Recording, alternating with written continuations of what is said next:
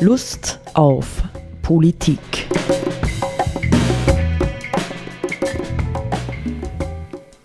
Liebe Hörerinnen und Hörer des Freien Radios Freistadt, Sepp Kiesenhofer und Roland Steidl, begrüßen Sie zu einer neuen Sendung Lust auf Politik. Sepp, wir nehmen heute auf am 3. Februar 2021, also einen Tag nach Maria Lichtmess. Ähm, ja, wir haben uns gerade ein bisschen schwer getan, nicht? Wir haben eine ganze Zeit lang diskutiert, worüber, worüber können wir denn guten Gewissens reden heute. Und das Seltsame ist ja, finde ich, in unserer derzeitigen Situation, dass es auf der einen Seite gibt es eine Vielfalt von Themen, nicht, die gut wären, miteinander zu diskutieren und irgendwie ins Gespräch zu bringen. Und auf der anderen Seite hat man das Gefühl, alles wird trotz allem überlagert ja immer noch von Corona-Themen und teilweise kommt mir manchmal auch vor von wirklich ermüdenden Corona-Themen. Nicht also, dass jetzt die Leute und die Berufsgruppen und was weiß ich, äh, wer sich streiten, wer kriegt jetzt die erste Impfung und wer kommt wann dran. Also man hat dann schon ein bisschen das Gefühl, äh, hier platziert sich der kollektive Egoismus oder Kleingruppenegoismus an allen Ecken und Kanten und ich denke, es wäre doch okay, wenn man sich hier, wenn man, wenn man hier einen wirklichen Impfplan hat, der nicht von irgendwem äh, über den Haufen geworfen wird und wir imstande sind, äh, geduldig auf den Zeitpunkt zu warten, wo wir dran sind. Ne? Also das ist so das eine und das andere ist, hm, ja, was sind denn wirklich die wichtigen Themen für uns? Nicht? Wir sagen ja immer hm, in unseren Diskussionen, die wichtigen Themen sind die Themen der Veränderung. Nicht ist es nicht an der Zeit und ist nicht möglicherweise Corona ein Mega-Indikator dafür, nicht ganz so sehr wie der ausstehende Klimawandel, dass wir in unseren Gesellschaften Dinge wirklich, wirklich verändern müssen. Ja, andere Formen der Wirtschaft, andere Formen vielleicht auch des Zusammenlebens, andere Formen von Verkehr und so weiter und so weiter. Und jetzt haben wir uns ein bisschen die Frage gestellt, Woran kann man denn hm, Veränderung festmachen? Nicht, es gibt viele Dinge, wo man Veränderungen festmachen kann. An Büchern, an Parteiprogrammen, an irgendetwas. Aber wir kamen darauf, es gibt Hoffnungsträger. Und ja, Und Hoffnungsträger und Trägerinnen. Also es gibt Menschen, ähm, ähm, die uns beeindrucken, ja, denen anzuspüren ist, dass sie es irgendwie ernst meinen, so wie sie jetzt in das ähm, ja, geschichtliche Szenario eintreten und sich für irgendetwas stark machen oder gegen irgendetwas kämpfen. Nicht? Und in dem Zusammenhang äh, schlage ich vor, können wir ja durchaus mal äh, über die Hoffnungsträger reden, die vielleicht für uns gemeinsam Hoffnungsträger sind, aber auch für jeden Einzelnen von uns. Und wir müssen halt immer die Demut und Toleranz haben, davon auszugehen, dass für andere Leute vielleicht Menschen Hoffnungsträger sind, die es für uns gerade nicht sind. Ja. Und insofern schlage ich vor, wir fangen nochmal beim Joe Biden an. Nicht? Was hast du mittlerweile für ein Bild äh, von ihm. Ist er ein Hoffnungsträger oder ist es eher nicht? Ja, schwer zu sagen. Es gibt dann ein, eine Kolumne im Standard vom 2. Februar, also gestern, unter dem Titel Hoffnungsträger Biden und die Republikaner, geschrieben von Paul Lendwey. Ja, ähm, es gibt natürlich die Erwartung, dass er ein Hoffnungsträger sei im Hinblick darauf, wie denn in Zukunft in nächster Zeit die Rolle, die politische Rolle der USA weltweit sein wird und auch im Hinblick darauf, wie denn sozusagen die Stimmung oder die politischen Verhältnisse, gesellschaftlichen Verhältnisse in den USA selbst sein wird oder sich entwickeln wird. Es gibt ja diese, das ist ja, glaube ich, Faktum, dass in den USA selbst es einfach eine sehr weitgehende Spaltung oder tiefgehende Spaltung gibt in der Bevölkerung. Eine gewisse Radikalisierung, das hat man ja gesehen an diesem Sturm, der auf das Kapitol da stattgefunden hat. Und ähm, das hat was damit zu tun, dass, dass einfach Menschen, viele Menschen das Gefühl haben, sie werden politisch, gesellschaftlich, wirtschaftlich nicht mehr wahrgenommen, sage ich jetzt einmal, beziehungsweise marginalisiert, benachteiligt. Und das hat im Übrigen ja Donald Trump ja mal so von sich gegeben und formuliert, indem er gesagt hat, bezüglich dieses Sturms auf das Kapitol, das passiert eben dann, wenn man so viele Menschen so lange unfair behandelt, hat er das genannt. Und da hat er ja eigentlich recht. Ja. Und das ist sozusagen jetzt im Hinblick auf beiden aus meiner Sicht eben die Frage, ähm, wird durch diese Präsidentschaft, natürlich fünf, vier Jahre sind ja nicht wirklich eine lange Zeit, da kann sich politisch, wenn die Dinge normal laufen, nicht wirklich sehr viel verändern. Aber kann es da in der Hinsicht eine Veränderung oder Verbesserung geben, dass die Menschen nicht mehr so sehr das Gefühl haben, sie, sind, sie werden ungerecht oder unfair behandelt. Ja? weil sie eben ganze Gegenden, die Betriebe sterben und so weiter und so fort und keine Verdienstmöglichkeiten mehr gibt oder einfach die wirtschaftlichen Existenzen der Menschen so schwierig werden oder sind, dass es kaum mehr zu machen ist. Also die Frage ist, kann diese Präsidentschaft tatsächlich etwas in der Richtung bewegen, dass die Verhältnisse für die Menschen leichter und besser werden? Das ist die Frage. Ist denn auf jeden Fall, was man schon sieht, das ist natürlich die vielen, oder es wird immer wieder sozusagen kommuniziert, auch, dass Biden halt inzwischen einige Dekrete unterschrieben hat, die sozusagen ähm, Entscheidungen der Trump-Administration rückgängig machen, wie Ausstieg aus dem Pariser Klimaabkommen, Ausstieg aus der WHO und so weiter. Ich meine, äh, ich komme nochmal zurück zu diesem Stichwort Hoffnungsträger. Ne? Ich bin ja selber in gewisser Weise, vielleicht je länger wir diese Politiksendung machen, bin ich ja zerrissen. Nicht auf der einen Seite äh, wäre für mich natürlich ein Hoffnungsträger derjenige, der klipp und klar sagt, welche Veränderungen wir jetzt in den nächsten Jahren und Jahrzehnten brauchen, um tatsächlich, sagen wir, hin zu einer äh, ökosozialen, äh, fairen äh, Weltgesellschaft zu kommen, ja, gerechten Gesellschaft. Die andere Seite ist die, dass sie denkt, ähm, wer setzt denn das dann durch? Nicht?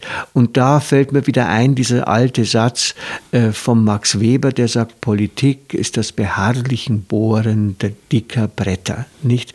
Also zwischen Anspruch ja, oder Ideal und Umsetzung oder Pragmatik äh, ist noch einmal eine ziemliche Differenz letztendlich. Und wenn ich jetzt sagen würde, Biden ist für mich ein Hoffnungsträger, dann würde ich nicht von ihm erwarten, dass er jetzt sozusagen ja die das Stichwort große Transformation, dass er das vor sich herträgt und auch die Ideen dazu hat, ja unsere Wirtschaft grundsätzlich zu verändern oder so. Aber ich würde von ihm erwarten, dass er als Mann der Mitte ja, und das sage ich wirklich einmal ganz bewusst, als Mann der Mitte imstande ist, sozusagen hm, die Gefahr des Auseinanderbrechens der amerikanischen Gesellschaft einerseits, aber auch sozusagen der Isolierung der USA gegenüber dem Rest der Welt, dass er die irgendwie bearbeiten kann. Ja, dass ähm, irgendwie doch wieder eine Vision eines, ähm, eines einer geeinten USA ja sichtbar wird und eines Zugehens auf die Interessen äh, derjenigen Partner, die in der Welt ansonsten auch noch eine Rolle spielen und spielen wollen und dass es kein, wie unter Trump, ähm, kein ständiges Bestrafen und Recht haben und Ausgrenzen und Bekämpfen und sowas ist, nicht? Ob das jetzt äh, der Irak war oder ob das die Europäische Union war oder ob das China war, nicht? Also wie kommt man in einer Zeit,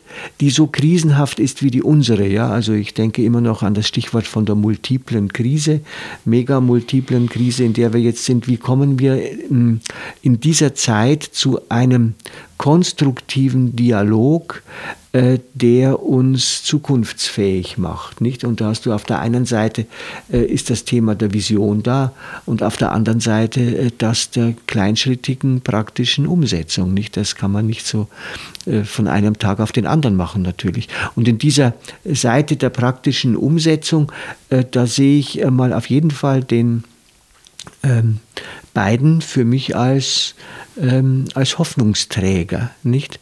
Ein, anderer Hoffnungsträger, nicht ein anderer Hoffnungsträger ist für mich der Papst Franziskus, nicht? Der relativ klare Visionen verfolgt, ja, mit seinen Enzykliken.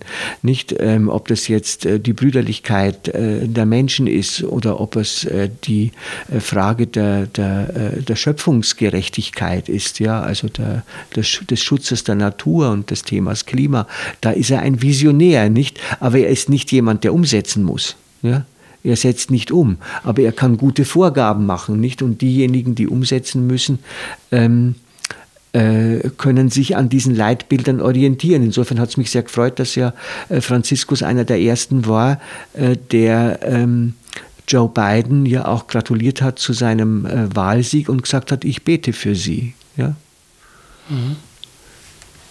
Also das sind für mich zwei verschiedene Formen von Hoffnungsträgern, nicht? Und ich hätte früher, hätte ich wahrscheinlich nur Leute wie den Franziskus gelten lassen oder wie die Greta Thunberg, nicht? Die Greta Thunberg ist für mich auch eine Hoffnungsträgerin, aber sie hat auch keine Umsetzungsverantwortung, ja? Sie spricht, sie macht aufmerksam, sie schafft äh, eine, eine Bereitschaft, ja, sich mit einem Thema auseinanderzusetzen, aber sie muss nicht umsetzen. Während Joe Biden ist jemand, der umsetzen muss, ja, in der Politik. Und sonst gibt es äh, sonst im politischen Feld politische Persönlichkeiten, wo wir sagen würden, das sind Hoffnungsträger oder Hoffnungsträgerinnen? Also vielleicht kennt man ähm, weniger, ein paar weniger bekannte eher Frauen dann nennen, wie zum Beispiel die neuseeländische Ministerpräsidentin, die sehr für soziale Gerechtigkeit und so weiter eintritt und anscheinend ein sehr bekömmlich oder sehr, wenn nicht bekömmlich ist vielleicht der falsche Begriff, aber sehr äh, zukunftsorientierte mhm. Politik dort verfolgt und da mhm. anscheinend gut damit ankommt und gut damit fährt. Da schaue ich zu wenig hinein. Mir wäre jetzt auch nur eingefallen, äh, die jetzt, jetzt nicht eine Spitzenpolitikerin ist, aber sich doch politisch sehr engagiert hat und auch an, angreifbar gemacht hat, die Carola Rakete. Nicht? Mhm. Also die, äh, diese noch relativ junge Frau, die dieses äh, Schiff mit den Migranten gegen die Abwehr des italienischen Innenministers äh, Salvini nicht äh, dann doch äh, durchgesetzt hat, dass sie an Land gehen äh, durften und die mittlerweile ja ähm, auch weiterhin politisch äh, aktiv ist nicht und sich für eine veränderte Welt ein Buch geschrieben hat, mhm. positiv einsetzt. Mhm. Na, wir waren jetzt so politische Persönlichkeiten, die mhm. eine politische Funktion direkt haben, also ein politisches mhm. Amt. Und da ist es ja momentan aus unserer Sicht würde ich jetzt mal sagen, da stimmen wir ja, wir ja wahrscheinlich überein, nicht wirklich so üppig. Da ist eher sozusagen der Vorgang der Wahl in den USA ein, ein mehr oder weniger Einzelfall, wo man das Gefühl hat, da geht es jetzt wieder mal in eine sinnvollere Richtung. Ja, es sind was das, ähm, ich lerne im Laufe meines Lebens auch und mache vielleicht, ich will nicht sagen Kompromisse, aber es gibt Menschen, ja, die, die ich bewundere. Ja, ich bewundere, sind in dem Fall könnte ich auch zwei Frauen nennen, die ich bewundere, obwohl ich mit ihrer ursprünglichen politischen Richtung nicht übereinstimme, ja, aber ich bewundere sie, wie sie sich teilweise über Jahre hinweg eigentlich ja in dieser politischen Wirklichkeit, die ja voller Spannungen ist und voller Konflikte und voller Machtkämpfe, wie sie sich behaupten. Also ich bewundere zum Beispiel die Angela Merkel, ich sage es ganz ehrlich. Ja ja, obwohl ich nie CDU gewählt hätte in meinem Leben. Ja. Aber ich finde, dass sie sich auch äh, entwickelt hat. Ja. Sie ist im Grunde genommen, wird ihr ja teilweise auch vorgehalten aus den eigenen Reihen, dass sie sich in der klassischen Diktion, falls man der noch was abgewinnen will, eher nach links entwickelt hat. Ich bewundere aber durchaus auch, ohne jetzt sie sehr ausgiebig äh, beobachten zu können bisher. Nicht, weil sie noch zu, zu jung eigentlich in dem Terrain ist. Ich bewundere auch die Ursula von der Leyen. Ja? Ich finde äh, so mit ihrem, ja, äh, ich stimme zwar nicht völlig mit dem, also nur teilweise mit diesem Green Deal überein, den sie will, aber grundsätzlich finde ich den Ansatz gut. Ja. Es ist halt so, dass hm, jetzt wirklich durch die, durch die weltweite und auch europaweite Corona-Pandemie halt viele äh, produktive Themen, nicht die eigentlich schon beschlossen sind oder waren oder wie auch immer, äh, in den Hintergrund gedrängt werden. Nicht? Das, ist, das ist bedauerlich. Ja sodass man davon nicht viel merkt. Aber das sind für mich grundsätzlich ähm, schon positive Vorbilder. Ja. Dann kann es auch sein, dass, dass, die, dass, dass diese Personen das deswegen sind, weil der Kontrast irgendwie so scharf ist. Das heißt, weil sozusagen das politische Gelände momentan bevölkert ist von Persönlichkeiten, wo wir sagen, das ist ja eigentlich teilweise inakzeptabel, was da an Politik verfolgt wird. Bis hin zu Brasilien oder so. Nicht? Ja, also, ja, ja. Mhm. Also, mh. Weil grundsätzlich, wenn man jetzt zum Beispiel jetzt bezüglich Merkel oder, oder, oder Ursula von der Leyen, wo man sagt, im, Hin oder im Hinblick auf das Problem der sozialen Gerechtigkeit oder des Klimawandels, ja, Machen Sie da wirklich genug in, die, in der Hinsicht oder muss man nicht sagen, ja, das ist eigentlich ist es zu wenig?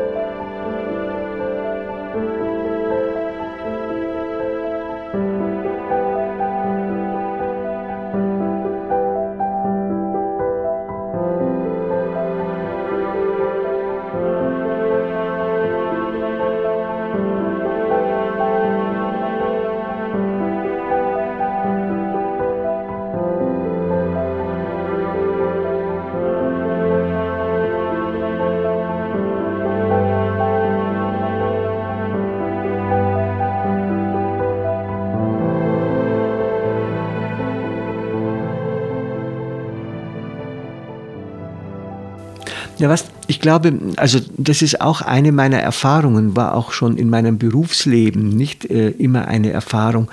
Ich glaube, dass wir die Macht von Menschen, die an der Spitze einer Institution oder eines Landes stehen, dass wir die in der Regel überschätzen. Ich glaube, dass die reale Macht viel geringer ist. Nämlich noch dazu, wenn man ähm, äh, sieht, dass diese Personen vielleicht auch Interesse haben, äh, diese Macht zu erhalten. Nicht? Äh, ich kann nicht einfach knallhart die tollsten und wichtigsten Dinge übers Knie brechen, wenn in einer Demokratie noch dazu, nicht wenn viele Teile der Bevölkerung gar nicht reif sind dafür. Ja? Oder wenn ich damit rechnen muss, ist so wieder eine gescheite Idee formuliert und es gibt schon äh, den Weg zu einem Gesetz, aber letztlich werde ich torpediert von hinten bis vorn und es geht mir keiner mit. Ja, also ich glaube, äh, das ist äh, vielleicht, ja, weil wir auch ja ein bisschen im Vorgespräch über Demokratie gesprochen haben, das ist natürlich äh, ähm, Chance und Gefahr oder Problematik von Demokratie in einem. Wenn man Demokratie wirklich ernst nimmt, dann sind es lange Prozesse, langwierige Prozesse. Nicht, wenn man herauskriegt, wie entsteht äh, in der EU ein Gesetz, ja, im, ja, das sind unendlich viele Schritte und unendlich viele Gremien, die da damit befasst werden. Das geht einfach nicht schnell. Nicht, da hat es natürlich ein autoritäres Regime viel leichter. Mhm. Ja. Aber damit werden halt dann Leute überfahren, damit landen dann Leute in den Gulags ja, oder sonst wo, die nicht mittun wollen. Aber eine Demokratie ist im Grunde genommen schon ein, ein Werk, das sehr langsam arbeitet. Und das ist auf der einen Seite ein Vorteil, nicht, weil man gründlich arbeiten kann, auf der anderen Seite in einer Zeit der Krisen wie der unseren ist es natürlich auch von Nachteil in mancher Hinsicht, nicht?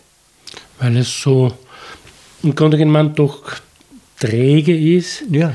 und Prozesse einfach Zeit brauchen, genau. um, ja. um fertig zu werden ja. oder in, in, die Gänge zu kommen. Die Demokratie lebt vom Dialog, ja? sie lebt von der Auseinandersetzung. Und wenn es eine optimale äh, Situation für Demokratie gibt, dann dann bindet sie möglichst viele Menschen in Veränderungsprozesse ein. Aber dadurch wird es natürlich immer schwieriger, nicht? Wie, mhm. wie, wie kriege ich die dazu? Wie kommt es zu Klärungen? Wie kommt es zu Entscheidungen, die für einen zumindest größeren Teil akzeptabel sind? Nicht? Und es, äh, es ist eben doch immer letztendlich Kompromiss, nicht? Äh, ja, wenn du an, an, an China denkst, nicht, oder, oder nicht, dort entscheidet das ZK äh, äh, der kommunistischen Partei. Aber selbst das ist, glaube ich, gar nicht so leicht, nicht? Weil das ist ja auch ein Riesengremium im Grunde genommen, ja. Ähm, dass man da eine, eine, eine Linie finden kann. Also insofern kann es verschiedene Hoffnungsträger geben, nicht? Mhm. Und vielleicht, vielleicht ist es ja auch ähm, schon allein Hoffnung schaffend, wenn jemand bereit ist, ähm, diese mühsamen Auseinandersetzungen mit anderen zu führen. Mhm. Die Indianer, die indianische, wir haben glaube ich schon mal darüber gesprochen, die indianische Methode, also mancher indianischer Stämme, ist ja tatsächlich gewesen, äh, miteinander im Kreis zu sitzen, Pfeife zu rauchen und immer der, der die Pfeife in der Hand hat, kann sprechen. Die anderen nicht, ja. Und so ging dann die Pfeife ringsherum, jeder kam zu Wort und dann in einer zweiten Runde noch einmal. Und das Gespräch, die Entscheidung fand erst dann statt, wenn alle ja, einer Meinung waren. Wenn nicht alle einer Meinung waren, hat sich der Stamm äh, aufgeteilt. Ja? Und diejenigen, die nicht zu überzeugen waren, haben einen neuen eigenen Stamm gegründet. Mhm. Ist auch eine das, Form. Ja, das ist heutzutage ein bisschen schwierig durchzuführen. Mhm. Ja, fällt dir noch jemand ein, der ein Hoffnungsträger für dich ist? Nein, mir ist ja immer der, das beschäftigt eben, äh, es gibt ja im, im politischen Prozess im Grunde gibt es jetzt einmal so was Veränderung betrifft, zwei so Grundformen. Das eine ist die politische Reform und das andere ist die politische Revolution. Das ist eher dann sprunghaft und schlagartig oder so. Und es gibt so ein, ein neues Buch von Noam Chomsky, das den Titel hat Revolution oder Untergang. Vielleicht werden wir da mal eine Sendung machen drüber. Mhm, mhm. ähm, das ist jetzt eben in Bezug auf so ganz schwer, schwerwiegende Themen wie eben Klimawandel und so weiter. Ähm, und ist natürlich die Frage, also wenn, haben wir nur die Zeit, um uns diesen ähm, Reformen, also mit diesen, diesen Reformen zu beschäftigen und die dann auch durchzuführen oder gibt es die Zeit eigentlich nicht mehr und muss das irgendwie schneller oder schlagartiger gehen? Wir wissen es nicht, würde ich jetzt einmal sagen. Und, aber naja, die, die, zu, zu, dem wollte ich nur sagen, zu dem Begriff Reform, die, das ist ja äh, zum Beispiel ein, auch ein Begriff, so als kleinen Sidestep, der in den letzten Jahrzehnten im Grunde sozusagen eine Bedeutungsveränderung erfahren hat, weil man unter Reform versteht man ja üblicherweise immer eine Verbesserung. Wenn ich irgendwas reformiere, dann mache ich das besser. Aber jetzt könnte man natürlich sagen, viele Reformen in den letzten Jahrzehnten waren Veränderung im Sinne neoliberaler Politik Und das, die neoliberale Politik ist ja im Hinblick auf Umwelt, Klima, soziale Gerechtigkeit eine Verschlechterung. Wir wissen, dass das einfach Armut vermehrt und dass das dadurch, äh, dass sozusagen das äh, Bekenntnis, das Grundbekenntnis heißt Wachstum, Wachstum, Wachstum und Entfesselung der Märkte und so weiter bedeutet das zum Beispiel immer mehr Ressourcenverbrauch und Abgase und so weiter. Und das ist ja für das Klima dann schädlich. Also man muss da, wenn ich jetzt vom Begriff, den Re Begriff Reform verwende, äh, sollten wir immer auch damit bedenken, inwiefern ist damit eine Verbesserung verbunden und für wen ist eine Verbesserung damit verbunden? Also ich würde trotz allem, weil du das so sagst, Reform, Revolution. Ähm, es spricht zwar da in einer unserer letzten Sendungen, äh, schaut ja der David Steindl-Rast, ja, der große geistliche Inspirator, ja, hat ja auch von Revolution gesprochen, interessanterweise. Ähm, aber ich bin, ich würde das, mm, den Begriff und das, was dahinter steckt, der Revolution für unsere Zwecke nicht für richtig halten. Ähm, Revolution ist zu gewaltsam, ja, zumindest klingt das immer mit, und Reform ist zu zahm. Also ich würde trotzdem, trotzdem würde ich gerne bei dem Begriff der Transformation bleiben. Ja, ob die jetzt groß oder klein sein muss. Ja, natürlich müsste sie groß sein. Aber ich finde dieses Transformation, also das Hinüberführen ja, einer Lebensform, wie wir sie jetzt haben, in eine andere. Ja, in eine eben verträglichere, rücksichtsvollere, achtsamere, was Natur und, und, und ähm, Gerechtigkeit anlangt, das fände ich schon äh, den korrekten Begriff. Ja. Trans, wir müssten Wege finden, unsere Gesellschaft auf allen Ebenen zu transformieren. Und ich weiß jetzt auch schon das Thema für die nächste Sendung. du wirst mir dann das verraten. Ja, stimmt, also der Begriff Transformation ist in dem Zusammenhang, glaube ich, auch äh, ein sehr brauchbarer Begriff. Er ist in meinem Verständnis auch nicht wirklich so verbraucht oder abgenudelt, sondern das ist ein Begriff, der gut beschreibt, worum es geht, nämlich dass ein Zustand, ein bestimmter Zustand oder ein bestimm, ja, in, einer, in einen bestimmten anderen umgeformt werden soll. Und das äh, das finde ich ein gutes Bild. Ja. ja. Und das, äh, das ähm, äh, impliziert nicht unbedingt, dass das jetzt total schnell oder auch gewaltsam passieren muss. Allerdings, glaube ich, braucht man dafür einen kompetenten und intensiven Zukunftsdialog auf allen Ebenen der Gesellschaft. Mhm. Ja, man muss eine Idee haben, in welche Richtung soll das hingeformt werden. Ja, und eine gewisse Ding. Einigkeit, ja, eine gewisse Einigkeit, sich auf solche neue Wege miteinander einzulassen. Das ist auf jeden Fall Energie nötig dazu. Ja, genau. Also das wünschen wir uns alle. Das wünschen wir uns. auf Wiederhören.